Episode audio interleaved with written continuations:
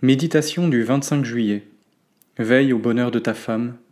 Deutéronome 24, verset 16.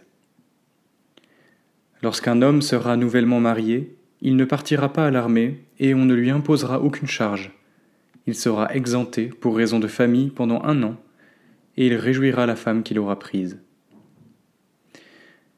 Il peut paraître étonnant au premier abord que Dieu prenne autant soin des amours printanières. Dieu dispense l'homme fraîchement marié de la guerre et de toute charge, de même pour les fiancés.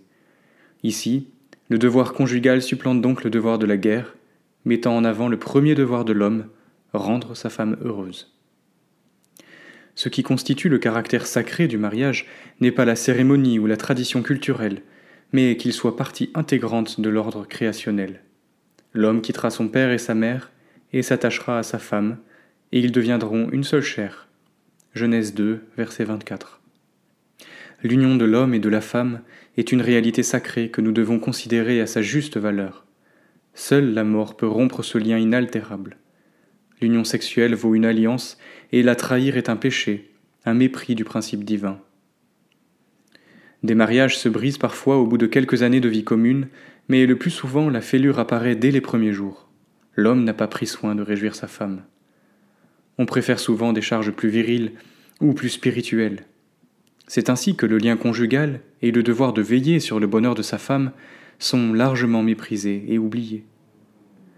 L'homme qui couche avec une femme a la responsabilité de la prendre pour épouse, de travailler à son bonheur et à sa sécurité. Refuser ce devoir relève de la méchanceté. Celui qui ne donne pas aux siens ce à quoi ils ont droit est pire qu'un infidèle. 1 Timothée 5, verset 8. Cette faute a des conséquences car Dieu est témoin de nos alliances. Nul ne trahit la femme de sa jeunesse avec un reste de bon sens en lui. Malachie 2, verset 15. Ce bon sens doit être ancré dans chaque conscience. L'homme est lié à la femme qu'il a épousée. Son devoir premier inclut toute sa famille, sa femme et ses enfants. Ce devoir fait partie de son service et de ses préoccupations prioritaires.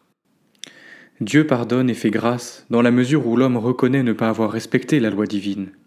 Revenir à Dieu et se repentir doit porter sur un fait précis, celui d'avoir bafoué le devoir de prendre soin de sa femme. En acceptant ce chemin d'obéissance, l'homme sera renouvelé dans l'amour pour la femme de sa jeunesse, même si elle vieillit, car elle demeure son premier prochain. La loi devient en lui amour, elle s'inscrit dans son cœur par son esprit pour l'en rendre capable.